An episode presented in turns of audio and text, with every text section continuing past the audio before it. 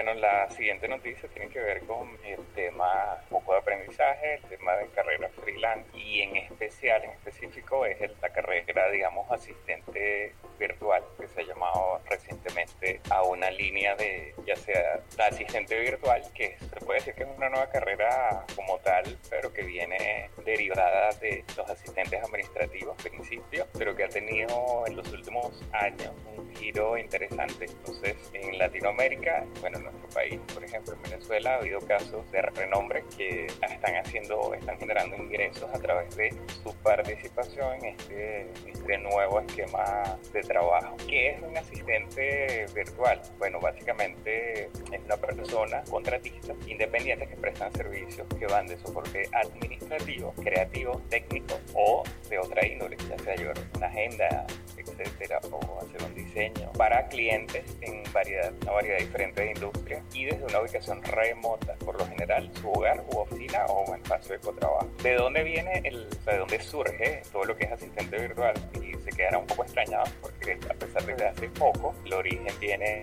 de hace más de 20 años. Hay dos mujeres que arrancaron todo este fue en 1992 en. Llevó su negocio de planificación de viajes y asistencia ejecutiva a su casa y comenzó a formular la visión de este asistente administrativo que trabajaría virtualmente usando internet. Fíjense que fue en el 92 y bueno, básicamente digamos que el internet, la tecnología de internet no está como ahorita tan, desarrollada la velocidad de, conexión, entonces tenía muchas limitantes, ¿no? pero tenía la visión también. Y la segunda fue Christine Dors, que en el 95 también creó otras bases y estructuras de lo que es hoy la industria de asistentes virtual al fundar la primera asociación internacional de virtuales, IPAA por sus siglas en inglés, que se dedica a la formación profesional y desarrollo del, asistente virtual y a educar al público en cuanto a este rol. Hay cuatro características que estoy trayendo aquí de cual se compartiremos el, URL que lo pueden consultar de profesionalvirtual.net, que hay recursos, cursos y talleres. Eh, cuatro características principales del asistente virtual. Tiene respaldo legal,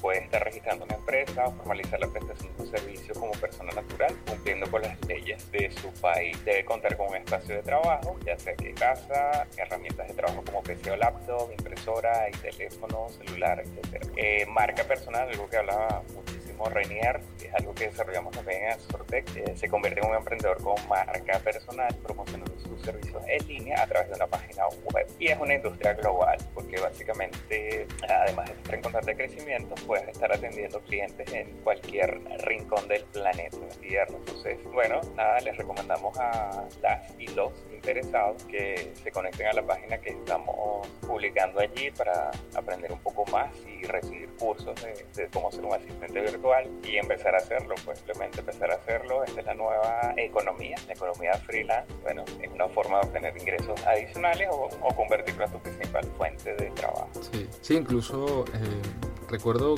que a final de año el año 2016, mencionamos un caso de latinoamericano de una chica que está impulsando su startup, su empresa emergente, precisamente que se basa en asistentes virtuales y se especializan, si no mal recuerdo, en dos áreas. Una en el área de negocios, es decir, los asistentes virtuales que ellos ofrecen o que ellos entrenan y ofrecen a empresas van ligados a negociación entre, por ejemplo, Asia y Latinoamérica. No solo por tema de idioma, sino también por la logística que lleva un, no sé, la importación, la representación de marcas, etc. Y por otro lado, también ellos ofrecen asistentes virtuales en cuanto a networking, vamos a llamarlo netamente digital. Es decir, aquellas personas que están encargadas de la comunicación de la empresa, no solo por redes sociales, sino también vía telefónica, vía correo electrónico, es decir, distintas estrategias que este asistente virtual junto a la empresa desarrolla y que le lleva adelante independientemente de donde se encuentre. Entonces, así como eso, creo que se van a seguir desarrollando perfiles que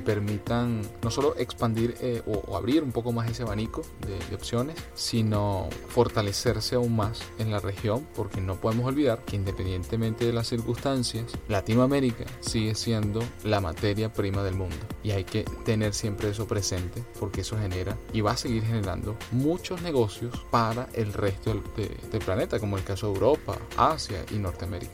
Entonces es importantísimo tenerlo en cuenta.